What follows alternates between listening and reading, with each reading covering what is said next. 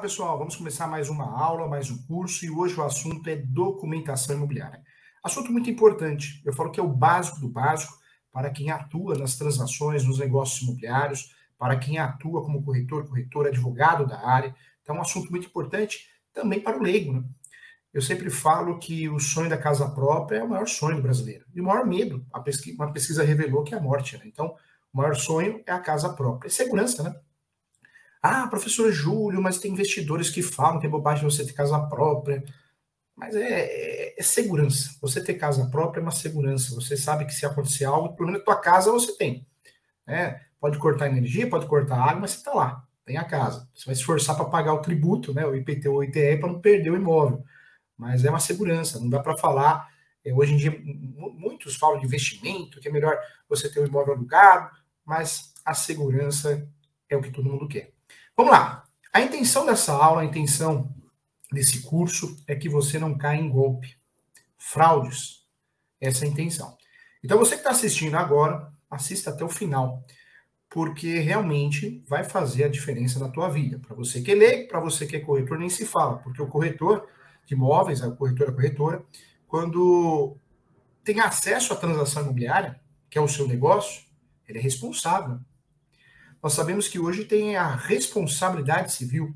Hoje não, já é antiga, mas hoje descobriram a responsabilidade civil. Então, hoje um corretor de imóveis, uma corretora, uma imobiliária, um advogado, uma advogada que induz o seu cliente a erro numa transação imobiliária, por negligência, imprudência, imperícia, ele pode sofrer um processo disciplinar, em alguns casos até processos penais, e principalmente um processo de perdas e danos, que é a responsabilidade civil. É, ou seja, você errou, mas ainda vai ter um prejuízo sim, você vai ter que reparar o seu cliente. E para evitar isso, nós vamos iniciar nossa aula. Professor Júlio, o que é documentação imobiliária? Esse assunto tão falado, tão importante. Presta atenção, tá? Quando nós falamos de documentação imobiliária, nós temos duas formas de fazer transação. Transação imobiliária, negócios imobiliários. A primeira seria do imóvel irregular. Não dá para fechar os olhos em relação a isso, ele existe mais de 70% em algumas regiões é posse, ou, ou, seja, estamos falando de um imóvel irregular, sem registro, sem escritura pública. É uma realidade no nosso país. Como que eu compro um imóvel irregular e vendo? Sessão de direitos possessórios e afins. Se eu faço esse contrato, sessão de direitos possessórios e afins, é, eu não estou vendendo um sonho, eu não estou aplicando um golpe, eu estou vendendo o que eu tenho. E o que eu tenho é a posse. O que eu tenho é um imóvel irregular. É, isso não é crime, não é estelionato. O que seria crime, o que seria uma indução ao erro, é eu falar para a pessoa, olha, você me paga e eu estou te passando a propriedade para você. Não. Se eu não tenho a propriedade, eu, tô, tenho só a posse, e eu estou transmitindo a posse, e a pessoa que está comprando, ele ou ela, eles, tem, tem ciência disso, pronto, não há que se falar induzimento ao erro. Não há, não há que se falar em alguém enganou alguém. Esse contrato, então, se chama cessão de direitos possessórios e afins. Esse contrato, a cereja do bolo desse contrato, para facilitar a vida de quem quer regularizar esse imóvel no futuro, seria a cláusula de soma de posse. A cláusula de soma de posse ajudaria a regularizar no futuro. Trago para você também uma situação muito importante. Quando o contrato é bem feito, o título bate com o objeto, esse contrato pode ser usado como justo título de boa-fé. É isso mesmo, justo título de boa-fé. E quando eu falo de justo título de boa-fé, eu estou falando de um documento escrito de boa-fé. O justo título de boa-fé pode ser um contrato de gaveta, pode ser um instrumento público, pode ser um formal de partilha, uma carta de educação, uma carta de matação. Então, muito importante você saber que vários documentos são considerados justo título de boa-fé. Professor, mas para que eu vou usar um justo título de boa-fé? Para regularizar um imóvel, muitas vezes é necessário esse documento. Se você pegar o uso capião, tem 36 espécies, na espécie ordinária, esse documento é obrigatório. Em REURB, regularização fundiária também, em algumas REURBs. Então, o justo título boa-fé te ajuda, sim, a regularizar esse imóvel. No uso capião nem se fala, né, gente? Porque se você tem um justo título de boa-fé que tem a soma da posse, eu posso fazer uso capião com um ano de posse, dois anos, três anos, três dias. Eu faço uso capião no meu nome, usando a sua posse. Isso chama soma de posse, que pode ocorrer de forma derivada e de forma também é, originária, quando recebo dos meus pais, dos meus avós. Legal, né? Vamos lá. Outra confusão que é feita aqui no Brasil é a respeito do registro e a verbação. Registro é a transmissão, hein? Quando eu faço o registro, eu transmiti em vida, alienei, compra e venda, R de registro. Em morte, é o inventário é registro, doação é registro. Transmitir, R de registro. AV, averbação, quando aparece AV na matrícula, informações, informações, ok? Então, pronto, agora a gente não erra mais. Eu já sei a diferença do registro para a averbação. A averbação nós temos pelo menos 166 motivos para fazer uma averbação na matrícula. Inclusive, eu gosto muito, falo muito da averbação premonitória. Você tem uma ação em andamento, você pede que o juiz espeça um ofício e mande para o cartório para que o cartório faça uma averbação que existe um processo em andamento. Isso gera publicidade, a averbação premonitória. A Lei 6.015, que é a Lei de Registros Públicos, traz várias possibilidades de averbações também. Então, nós temos várias possibilidades de averbações. O grande objetivo da averbação é tornar público talvez o compromisso, a promessa de compra e venda, a verbação premonitória, uma penhora, um bloqueio, uma hipoteca. Então, o grande objetivo do AV, a averbação, é gerar publicidade. Talvez uma retificação de endereço, talvez uma matrícula, uma transcrição precária com poucas informações, então eu faço uma averbação para complementar informações. A averbação pode ser requerida pela parte, pode ser requerida por terceiro interessado, para que gere publicidade, e pode ser feita até de ofício para o cartório em algumas situações, como o caso da averbação para trazer informações, porque a transcrição era precária, né? a matrícula se torna precária também em relação às informações. Vamos lá. Nós falamos da primeira forma de transacionar, de fazer uma transação imobiliária, e eu quero falar da segunda forma. A segunda forma seria, sim, a forma correta, a transação imobiliária regular, regularizada. No mundo ideal, na transação imobiliária regular, regularizada, o que nós vamos fazer? Nós já conversamos aqui que no mundo ideal eu estou fazendo uma transação imobiliária é, onde o imóvel está no meu nome e eu vou passar para o nome da outra pessoa. Eu preciso fazer isso. É, para que isso aconteça, eu preciso respeitar, sim, os processos. Nós temos três processos que nós devemos respeitar, três processos, três procedimentos, para que eu consiga fazer o registro. Isso se o imóvel é regular, regularizado. Então, vamos lá. Qual que é o primeiro processo, então? Nós sabemos que existe tributos. Paga para nascer, paga para viver, paga para morrer, paga, paga, né? O Brasil paga tudo. É, até energia elétrica, gente. O professor está tá usando energia elétrica solar, é, agora né, vão, vão, tributar de uma outra forma. Então, não tem incentivo, né? Nosso país é complicado, né? Carro elétrico, que era para ser isento de PVA, ou seja, não, não, não dão incentivo, tudo é muito caro e não tem incentivo tributário. O país complicado, né? O problema não é o Brasil, o território é maravilhoso. O problema são as pessoas que administram isso aqui, né?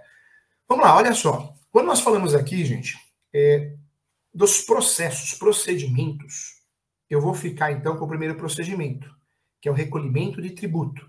Na doação, na morte e TCMD. Tem outros apelidos também. O tributo causa mortes. Na transação entre vivos, ITBI. ITBI. Eu preciso recolher a guia do ITBI. Recolhi, paguei. Aí eu vou fazer o quê? Eu vou no cartório, tabelião de notas, tabelião de notas, não vai confundir. Coisa mais feia que tem um corretor de imóveis, a corretora, advogado, advogada, confundiu o cartório, vai no cartório errado. Vou lá no tabelião de notas e eu faço o quê? A escritura pública. Artigo 108 do Código Civil exige que seja feito por escritura pública. A escritura pública tem que ser feita lavrada eu fiz o recolhimento do TBI primeiro, eu pego a escritura pública e agora o terceiro passo, o terceiro procedimento, o terceiro processo. Eu vou no cartório de imóveis e tenho que registrar. Se tudo correr bem, vai ser registrado no cartório de imóveis competente e eu vou me tornar proprietário. Proprietário. Olha que legal, hein? Bacana, né? Então, esse é o mundo ideal. Esse é o mundo ideal da transação imobiliária. Olha que legal. Quando nós falamos aqui da transação imobiliária perfeita, então seria essa. Essa é a transação imobiliária perfeita. Vamos lá, juntos aqui. Vamos lá. Eu falo que todo corretor de imóveis, corretor, corretora imobiliária, advogado, advogada, tem que ser um despachante imobiliário. Tem que ser um despachante imobiliário. Porque o despachante de carro, né? O que, que ele faz? Ele resolve os problemas documentais. O corretor de imóveis, ele tem a função de apresentar as partes, né? Comprador, vendedor, é, locador, locatário. Essa é a principal função. Vender, alugar. Mas uma das funções atuais primordiais do corretor, da corretora, é, sim, ser um despachante imobiliário. E o advogado, advogado quando é contratado também. Por isso é importante, sim, é, entender, dominar a documentação imobiliária.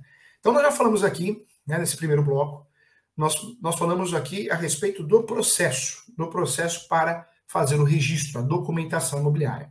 Falamos aqui, sim, que eu preciso recorrer TBI. Posteriormente, eu preciso lavrar a escritura pública, tabelão de notas, eu posso escolher o tabelão de notas que eu quiser. E no ter o terceiro passo seria, sim, o registro no cartório de imóveis, o registro no cartório de imóveis. Vamos lá. Quando eu falo para você do registro, deu certo, registrou, acabou, está resolvido. Eu transmiti, né, vendedor para o comprador. Quero lembrar você que quando o cartório acha algum defeito, algum vício, algum, alguma situação, o que o cartório faz? O cartório vai expedir uma nota devolutiva. O cartório fala não, ó, não vou registrar, não vou registrar nota devolutiva. A nota devolutiva, o cartório vai fundamental porque não registrou. Nós vamos entregar esses documentos, né? Nós vamos buscar esses documentos é, e entregar. Entregou o ideal que o cartório faça o registro. Então funciona assim. A nota devolutiva é a situação que o cartório de imóveis negou o registro. Então, ele pede o que ele quer, o que ele acha que está faltando, o que vai dar segurança ao negócio imobiliário. Lembra você que cartório é, de registro de imóveis não dá para escolher. Eu tenho que ir no cartório competente. Existe uma jurisdição, circunscrição, uma divisão de competência. Eu não posso escolher o cartório que eu quero. Já o tabelião de notas, eu posso escolher o tabelião que eu quiser, até de outro estado, hein? É, diferentemente de outras situações que existe aí um regramento do tabelião da localidade do imóvel. Na transação de compra e venda, não. Eu escolho o que eu quero. Por que eu tenho que fazer transação imobiliária através de escritura pública? Porque nós temos um artigo no Código Civil, que é o artigo 108. Toda transação imobiliária acima de 30 salários mínimos, eu preciso fazer através de escritura pública. É isso mesmo, escritura pública. Se eu não faço através de escritura pública, eu não consigo registrar. Então, olha só como eu preciso tomar cuidado. Qual que é a grande diferença, professor, do instrumento particular para o instrumento público? Instrumento público é lavrado pelo tabelião de notas. Instrumento particular é o contrato de gaveta. Todo contrato de gaveta é um instrumento particular. É, o professor atende muitos advogados, advogados, eu faço muita mentoria para advogado, advogada, corretor, é, quem tem imobiliária, eu faço essa mentoria, né? O professor cobra lá um valor, de, como se fosse uma consulta, e eu fico uma hora com a pessoa atendendo, corrigindo, dando parecer. É muito legal, é online e presencial. É, semana passada eu corrigi um contrato, é, um advogado e um corretor, que era o dono da imobiliária. Me, me contratou o professor, agendou essa mentoria online, é, pagou lá, acho que 400 reais, né, a mentoria ou a hora, e aí eu fiquei corrigindo os contratos. 12 contratos que eu corrigi, gente, os 12 contratos estavam errados, equivocados. Um dos contratos era instrumento público. Aí eu falei assim, é, senhor corretor, senhor advogado, por que instrumento público? Se vocês que fizeram. Ah, porque a gente acha que vai dar mais validade ao negócio. Como assim mais validade? Ah, mais segurança, né? Porque o artigo 108 obriga a fazer para o instrumento público. Eu falei, mas quem faz instrumento público é o tabelão de notas, que vai lavrar a escritura pública, vai lavrar. Não é o particular que vai fazer. Eu não posso escrever no meu contrato instrumento público e achar que eu estou cumprindo o artigo 108 do Código Civil. Porque isso eu não estou cumprindo nada. Cuidado, hein, gente? Cuidado, que tem, tem muita bobagem que passa pela nossa cabeça, a gente é ser humano, mas não tem lógica, né? Instrumento público, quem faz é o tabelião, lavrado, timbrado pelo tabelião de notas, seja qual for. Eu não posso escrever no título instrumento público, fazendo em casa, e achar que eu estou dando é, uma publicidade a esse documento ou cumprindo o artigo 108 do Código Civil. Não, está errado, tá? Vamos lá. Outro ponto que eu quero trazer para você também, muito importante. É, não confunda escritura pública com certidão de propriedade. No Brasil é muito comum, o brasileiro faz isso, hein? Ele pega a, a escritura pública e fala: sou dono, o imóvel é meu, tá aqui. Não é, não. É, quando nós falamos aqui da escritura pública, ela é um meio obrigatório, conforme o artigo 108 do Código Civil, para você conseguir o registro. Então, ela é um meio, a escritura pública. É um meio para você efetivar o registro. A escritura pública, se você não registrar por falta de condições, por falta de dinheiro, falta de orientação, você não é proprietário. Anota aí. Só é proprietário quem tem o registro no cartório de imóveis. Nas, a, meu nome tem que aparecer na certidão de propriedade. Certidão de propriedade atualizada. Se meu nome não aparecer lá, bolufas, hein? Eu não sou dono, não sou proprietário. Mas eu tenho escritura pública. Não importa. Eu tenho papel timbrado, não importa. Eu tenho uma carta de educação, carta de matação timbrada pelo Poder Judiciário, não importa. É, qualquer outro documento que não seja o registro, a matrícula, é, transcrição, antes de 73, após 73 a matrícula, certidão de propriedade atualizada do cartório. Hum, não tem jeito, não adianta chorar. O que eu tenho, professor Júlio? O que você tem é posse. Não fala assim que eu choro. Não quero que você chore, mas você vai chorar então, porque o que você tem é posse. O professor tem que falar a verdade, tá? Então, cuidado, hein? Cuidado, porque o que tem advogado, advogada, corretora, corretora, orientando o seu cliente errado, eu, eu já vi isso acontecer em audiência. Fique tranquilo, você é dono, olha a escritura pública aí. Não. Se não registrou a escritura pública, não é dono, não é proprietário, porque não tem um registro. Então, muita atenção em relação a isso, tá? Vamos lá, deixa eu passar para você os contatos do professor, então. Vamos lá. Eu quero convidar você a fazer a pós-graduação em Direito Imobiliário. Eu sou coordenador e professor. Entra no site www.portaleso.com.br, tá bom? Essa pós é uma pós muito bacana, é 958,80. É, eu sou coordenador de 27 pós-graduações hoje, tudo pode mudar amanhã. Tem pós-graduação que eu coordeno, custa 12 mil reais, 20 mil reais. É, como a, a, vida é uma passagem, né? Nós não vamos levar nada daqui, a gente vai embora, fica tudo aí. Eu não vou ficar dando aula só no lugar que cobra muito caro do aluno, não. Era um sonho meu, um projeto, democratizar o direito para todos. E deu certo. Então, a Escola Superior Universitária, o portal ISO, as pós custam 958,80. Os meus professores que dão aula comigo, em pós de 12 mil, 20 mil, dão aula aqui. Ah, professor Júlio, e as outras instituições? As outras instituições entenderam, porque continua tendo um volume grande de aluno. Cada um faz a pós que quer, né? Mas o que não pode é você ser privado de conhecimento. É, nesse mesmo portal tem mais de 100 cursos gratuitos, todos certificados pelo MEC, homologado, inclusive as pós, claro. A pós online, mas tem plantão de dúvida uma vez por mês, tá bom? Então você está convidado. O site é www.portaleso.com.br. É, o meu Instagram, por favor, o professor indica assim, é, várias dicas, palestras, aulas, eventos gratuitos, professor.julio.sanches. Se você não se inscreveu no Instagram, por favor, siga o professor no Instagram. O meu e-mail é julio.professor.direito.gmail.com e eu sempre falo, gente, que eu demoro um pouquinho para responder e-mail, porque não tem jeito, né? O professor está com 5 mil e-mails para responder. Eu passei quase cinco dias respondendo e-mail, à noite, de madrugada. Então, se você tem ah, uma dúvida, eu quero conversar com o professor Júlio com urgência, não é por e-mail, né? Não é por e-mail, você vai ter que mandar um WhatsApp no escritório, tá? Para agendar uma consulta, uma mentoria. O WhatsApp do escritório é o 11 97685 3891. Eu atendo o Brasil todo, online, presencial, como advogado, como professor e mentor de advogados e corretores, tá bom? Então, tá aí, pronto. Agora você tem os contatos do professor Júlio. Vamos lá, o que, que eu quero falar com você nesse momento, então, é, nesse próximo bloco? Vamos dividir em blocos aqui. Eu quero falar com você aqui a respeito do due diligence. Isso é muito importante. Corretor, corretora, por favor, preste atenção no professor Júlio. Se você quer dar certo na profissão, não quer ter dor de cabeça, por favor, corretor, corretora, advogado, advogada, leigo, faça o due diligence. Não compre um imóvel sem fazer due diligence. Se você fizer isso, você está colocando sua conta em risco. Não faça isso, tá bom? Então, muita atenção. Vamos explicar que esse due diligence? Antes eu quero fazer um convite. Se inscreva no canal do professor. Vá lá no canal do YouTube, professor Júlio César Sanches. Tem muitas aulas, muitos cursos à disposição, tá bom? Tudo gratuito. Então, se inscreva lá no meu canal do YouTube. Clica no sininho também para receber as notificações dos vídeos novos, as aulas novas, as dicas novas, tá bom? Vamos lá, vamos bater um papo sobre isso então, do diligência, hein? Quando eu falo de due diligência, o que, que eu quero falar para você? Atenção aqui, presta atenção. Due diligência, o que, que é due diligência, professor Júlio? Diligência uma auditoria imobiliária. Transação de compra e venda, a gente precisa tomar cuidado. Aspectos jurídicos, aspectos fundamentais para não dar dor de cabeça.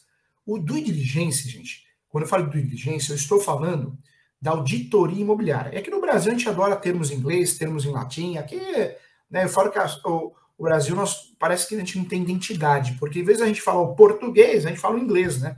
É, não, eu não faço amizade, eu faço network, é isso? Eu vou pedir comida iFood, não é não é delivery, é delivery aos termos que nós utilizamos, mas é, é cultural, não tem jeito, acho que não vai mudar nunca. Quando nós falamos do diligência, então traduzir para o português, é auditoria imobiliária. Antes de comprar um imóvel, eu preciso ter segurança, senão eu vou cair numa fraude. Qual que é o primeiro passo para comprar um imóvel com segurança? E essa aula aqui é para o leigo e é para o corretor, hein? Corretor, corretor, advogado, advogado. Eu atendo muitos advogados de outras áreas, advogado trabalhista, atendo demais, advogado trabalhista, advogado criminal, previdenciário nem se fala, toda semana eu atendo um advogado previdenciário que vai comprar um imóvel, porque não é da área. Então ele precisa de um apoio de alguém da área, né? Quando eu falo é, dessa situação do diligência, nós vamos começar pesquisando o imóvel. Eu preciso saber do imóvel. E a primeira pesquisa se dá através da certidão de propriedade atualizada. Não compra o imóvel você, não, não compra o imóvel sem fazer o due diligência. Certidão de propriedade atualizada. Certidão de propriedade atualizada. Depois, eu preciso descobrir se esse imóvel, porque se eu faço o due diligência correta, é difícil dar errado, né? A certidão de propriedade atualizada evita uma dor de cabeça, evita o fato de eu, né, quando eu compro, compro um imóvel, eu, eu quero saber se quem está me vendendo é dono, proprietário. Senão eu vou entrar numa uma fria, uma gelada. Então, a certidão de propriedade atualizada, você vai ter acesso a essa informação. Você vai ter acesso se quem está te vendendo imóvel, ele ou ela ou eles, são proprietários, realmente. Outro detalhe, você vai ver se tem bloqueios judiciais, penhora, hipoteca, você vai ver também se a área de APP, preservação ambiental, em regra, você consegue ver ali, alguns municípios não, teria que fazer uma outra checagem. Consegue ver se a área, área de imóvel tombado, pode ser um elefante branco, né? você compra um imóvel tombado, você não pode reformar, fazer manutenções sem autorização. Então, gente, muita atenção no que eu vou falar. Matrícula e propriedade é o básico do básico. Se é apartamento, gente, cuidado, hein? Tem apartamento que tem a matrícula de garagem separada, autônoma. Então você tem que ter acesso às duas, ok? Porque tem uma vaga de garagem que é bloqueada judicialmente, penhorada, né? Vamos lá. Depois, eu vou descobrir se o imóvel tem dívidas. Então, eu vou solicitar certidões negativas de débitos municipais, estaduais e federais. Tudo com facilidade, tudo gratuito, tudo pelo Google. Você digita lá, aparece o link. Municipal para ver se não tem IPTU atrasado, federal, ITR. É muito importante isso. Cuidado também, porque se você está falando de apartamento, tem que também solicitar certidão negativa de débitos condominiais, hein? assinada pelo síndico. Tem que ter a cópia da ata que elegeu ele e a cópia da última ata para provar que ele não perdeu o cargo, ok? Essa é a pegadinha aí. Depois, verificar se não tem taxa de lixo, se não tem nenhuma pendência em relação a, a imposto de renda, Justiça Federal. É muito importante isso, tá? Pesquisei o imóvel, agora vou pesquisar as pessoas. Agora vou pesquisar as pessoas. Como que eu vou pesquisar as pessoas, professor Júlio? Eu vou pesquisar o CPF, o RG. O RG vai acabar, né? Tem que acabar mesmo. Tem um aluno meu da, do mestrado que ele tem sete RGs. Tem que acabar. Olha só, gente. Quando eu falo de RG, vai acabar. Então, CPF. A pesquisa ainda é feita pelo RG, mas CPF. O CPF nós vamos descobrir através das certidões quem é essa pessoa que está vendendo, que está comprando Sou corretor, eu vou fazer a pesquisa do comprador e vendedor. Se eu fui contratado pelo vendedor, eu vou fazer só da parte adversa e vice-versa. Vamos lá. É, a pesquisa começa com as certidões do distribuidor civil da esfera estadual e federal. Não esqueça a federal, hein?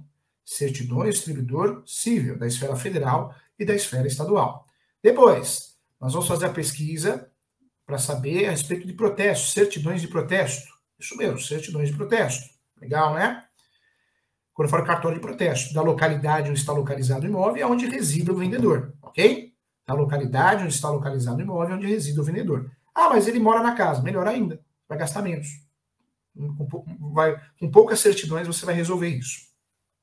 Certidões trabalhistas da, da esfera federal? Não, trabalhista não tem cima de esfera federal e estadual. É, a trabalhista é da Justiça Federal, né? É uma justiça especializada. Então, certidões trabalhistas tem pegadinhas, são duas, hein? certidão de execução trabalhistas e certidão de ações trabalhistas. São duas, não vai esquecer, hein? são duas, hein? Certidão trabalhista, execuções trabalhistas e certidão de reclamações ou ações trabalhistas, ok? Acabou, professor? Aí é importante também verificar SPC, Serasa, pesquisas básicas. É importante também fazer análise subjetiva, bater palma no vizinho da frente, no vizinho do lado, no vizinho do fundo. O Joaquim mora aí mesmo? A Joana mora aí mesmo? Quanto tempo? Quantos anos? Então, é uma análise subjetiva. Então, isso também ajudaria bastante. Isso é o básico do básico para que a transação imobiliária dê certo, para que você não caia num golpe, para que você não entre numa fria. E aí eu trago uma outra dica a respeito de documentação imobiliária. Eu falo que a complexidade de uma transação imobiliária é gigantesca. Você não está comprando uma moto. Você perdeu o dinheiro da moto, eu não tenho certeza que você vai recuperar vai comprar outro. O imóvel, talvez não, né? É o imóvel da tua vida, é o imóvel da casa própria, você vai sair do aluguel. Então, cuidado. Não faça nada correndo. Eu oriento a assinar um contrato preliminar para amarrar o negócio, fechar um negócio. Contrato preliminar, pré-contrato, contrato facultativo. É um contrato simples, uma folha, duas folhas. Fecha o negócio, amarra o negócio. Depois, depois da assinatura desse contrato, eu faço due diligência, auditoria imobiliária, preciso de uns 10 dias, 7 dias, 5 dias, e aí eu assino o contrato definitivo, que seria a escritura pública, é o contrato definitivo, a escritura definitiva. Eu preciso levar a registro, e antes da escritura pública eu vou recolher o ITBI. Esse contrato preliminar protege as partes, comprador vendedor, protege o corretor, que vai criar uma cláusula da sua comissão, dos seus honorários, protege o advogado também, se tem um advogado lá no meio ajudando, protege todo mundo. Inclusive, o corretor de imóveis ele precisa de uma autorização de serviço. Quando ele não tem essa autorização assinada, ele pode é, incluir essa cláusula no contrato preliminar. Seria um negócio mais bem feito do mundo, do mundo organizado, tem tudo para dar certo dessa forma. Então, muita atenção, tá? Cuidado, hein? Nós temos o due diligence e nós temos o compliance imobiliário. Compliance imobiliário é o due diligence, é auditoria imobiliária, mas você, corretor, corretor, advogado, advogada, ou você, leigo, faz essa pesquisa após a transação imobiliária. É ruim, é ruim porque o ideal é fazer antes, preventivo, e não posteriormente. Posteriormente, se você, dependendo do que você achar, você vai ter que pedir a rescisão, a nulidade do contrato por evicção, por vício redivitório, aí complica mais, né? Então, o ideal é que seja feito antes. Vamos lá, tem perguntas aí? Vamos lá. Vamos ver, tem, tem perguntas aqui. Olha que foto bonita aqui, hein, do, do nosso querido corretor Alex Rodrigues. Que legal, muito bom falar com você, viu? Muito obrigado. Vamos lá. Professor, na venda e compra de posse, tiro também as certidões forenses cartorárias? Legal, adorei a pergunta, viu, Alex? É, Alex tira assim, na compra e venda de posse, ah, compra e venda de posse, não preciso fazer due diligência, auditoria imobiliária. Tem que fazer sim. Tem que fazer, porque é uma transação, é um negócio imobiliário. E o grande segredo é usar o contrato correto, o contrato adequado e também as cláusulas corretas. Perfeito, tem que fazer sim. Muito boa pergunta, Alex. Olha o Thiago Carvalho. Bom dia, como está funcionando o sistema de venda ou aluguel dessas áreas destinadas à reforma agrária? Na verdade, depende, né? Depende da região, mas fato que a reforma agrária não vai inibir a alienação, né? a não ser que o procedimento de reforma agrária já está bem é, encaminhado, então existe uma averbação na matrícula e aí fica indisponível. Em regra, o cartório nega o registro. Mas você tem que ver para comprar ou vender, você tem que analisar a matrícula se existe algum impedimento. Se não tiver, pode ser feito. Pode ser feita a transação imobiliária sim, tá? Nada impede. Legal, boa pergunta, Tiago. A Marilene está aqui. Vou pedir para todo mundo que está assistindo, vá lá no meu canal do YouTube. Não deixe de escrever professor Júlio César Sanches. Inclusive, terminando aqui o bate-papo, a nossa aula, eu vou também, lá no meu canal do YouTube, é, fazer o bate-papo com o professor Aldo, que vai falar das espécies de aposentadoria, inclusive do corretor de imóveis, né? Então, legal, são assuntos do direito, assuntos de outras áreas que o professor não atua, eu trago convidados. Então, o assunto vai ser bem legal, tá? Você vai lá agora, se inscreve no meu canal, professor Júlio César Sanches. Se você digitar Júlio César Sanches no YouTube, já aparece. Se inscreva no meu canal, tá? Agradeço os inscritos, nós temos aí uma quantidade de 135 mil inscritos. Muito legal, tá bom? Conto com você. Vamos lá, Marilene, exige na. Exige na opa, desculpa, sem óculos de fogo. Exige-se a matrícula e a certidão de ônus, além da escritura pública. Investigar o CPF, se está normal. Vale a pena, claro. É, o due diligence, o que eu falei aqui é o básico, é o mínimo para que a transação imobiliária dê certo. O mínimo para que eu não caia em golpe, fraude. Eu posso fazer algo a mais? Posso. O que seria algo a mais? Verificar se o CPF está normal, é regular na Receita Federal, é uma escritura pública de ônus ou vintenária 20 anos para trás. Eu poderia também ir até a prefeitura ou, ou autarquia ou quem, né, naquela região, naquele estado, seja, seja responsável pelas questões ambientais, verificar se o solo está contaminado. Então, é claro que eu posso fazer algo a mais, eu posso aprofundar os meus estudos, eu posso aprofundar. O que eu falei aqui é o básico, é o mínimo que você tem que fazer. Mas se você quer aprofundar, Imóvel rural, vale a pena fazer uma topografia, um georreferencial, antes de comprar fazenda, o sítio, a chácara, para amanhã ou depois ninguém alegar que a área foi vendida, era maior e foi entregue um percentual menor. Então, eu posso fazer mais. Muito legal, muito obrigado. Realmente pode ser feito sim. Olha aqui, doutor Júlio, posso passar meu nome? Tem um registro de imóvel, ainda não está no meu nome. Como fazer? Como posso passar para meu nome? Tem um, um registro de imóvel, ainda não está no nome. Provavelmente você tem escritura pública, né?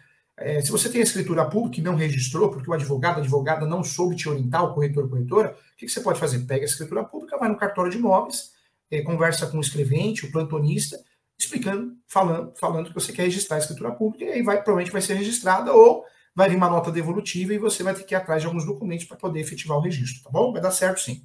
Legal. Que bacana, hein? Olha o Alex aqui. O tabelião faz escritura pública de posse? Eu queria falar sobre isso. Isso é muito importante. Gente, escritura pública de posse não, não existe, é, segundo né, alguns juristas, uma segurança para o cartório.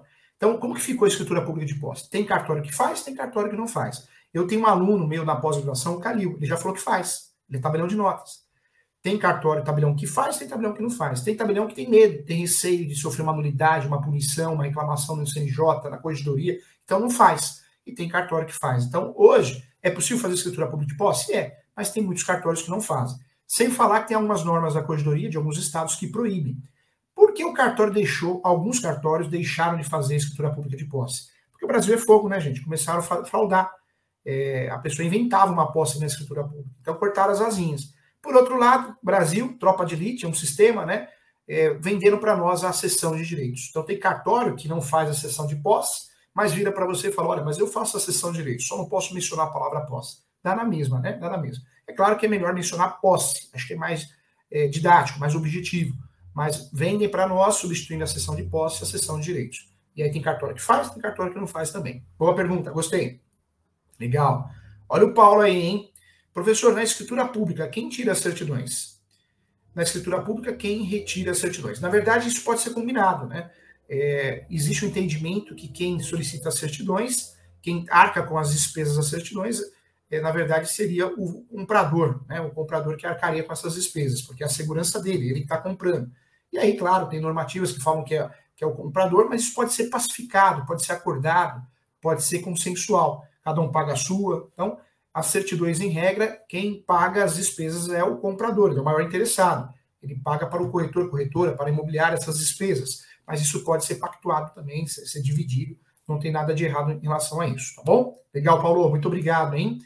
Olha aqui, comprei imóvel invadido pelo, pelos donos, com erros graves no registro, inclusive dívida que ultrapassa o valor do mesmo. Hoje, mas consta quitado e não tem protesto. Posso desfazer a compra que foi enganada? Claro que pode. É um direito nosso fazer ação de rescisão de contrato. Faça ação de rescisão de contrato com a devolução integral dos valores pagos.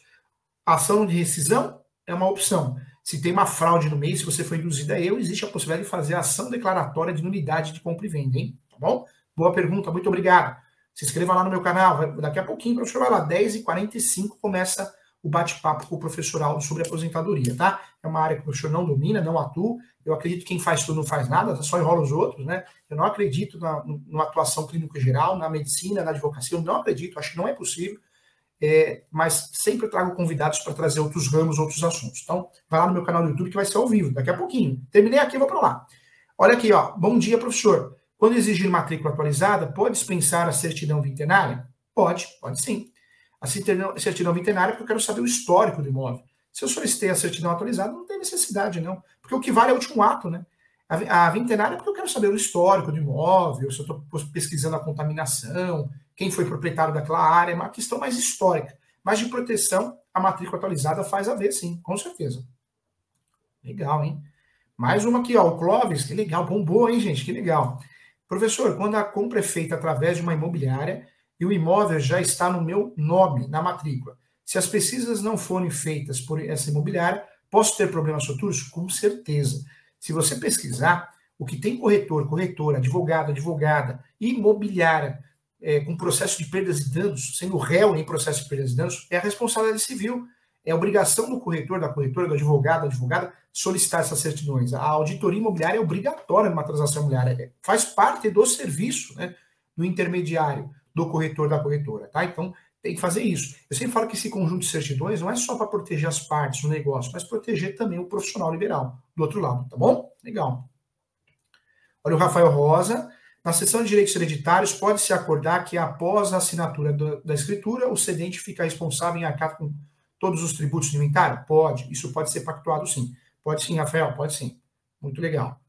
Legal. Quantas perguntas, hein? Bombou. Isso, assim que eu gosto. É, eu acho que conhecimento é algo muito caro. Quando nós temos a possibilidade de ter cursos, aulas, palestras, a gente tem que assistir, gente. Conhecimento ninguém tira de você. É uma obrigação nossa se atualizar. Novamente, eu convido a todos que assistiram essa aula. Tem muito corretor de imóveis fazendo a minha pós, em 958,80. Entra no site www.portaleso.com.br. faço os cursos gratuitos também. Tem mais de 100 cursos práticos à disposição, todos os cursos, as pós focadas na prática. Nós temos muitos corretores e corretoras de imóveis fazendo a pós, hein?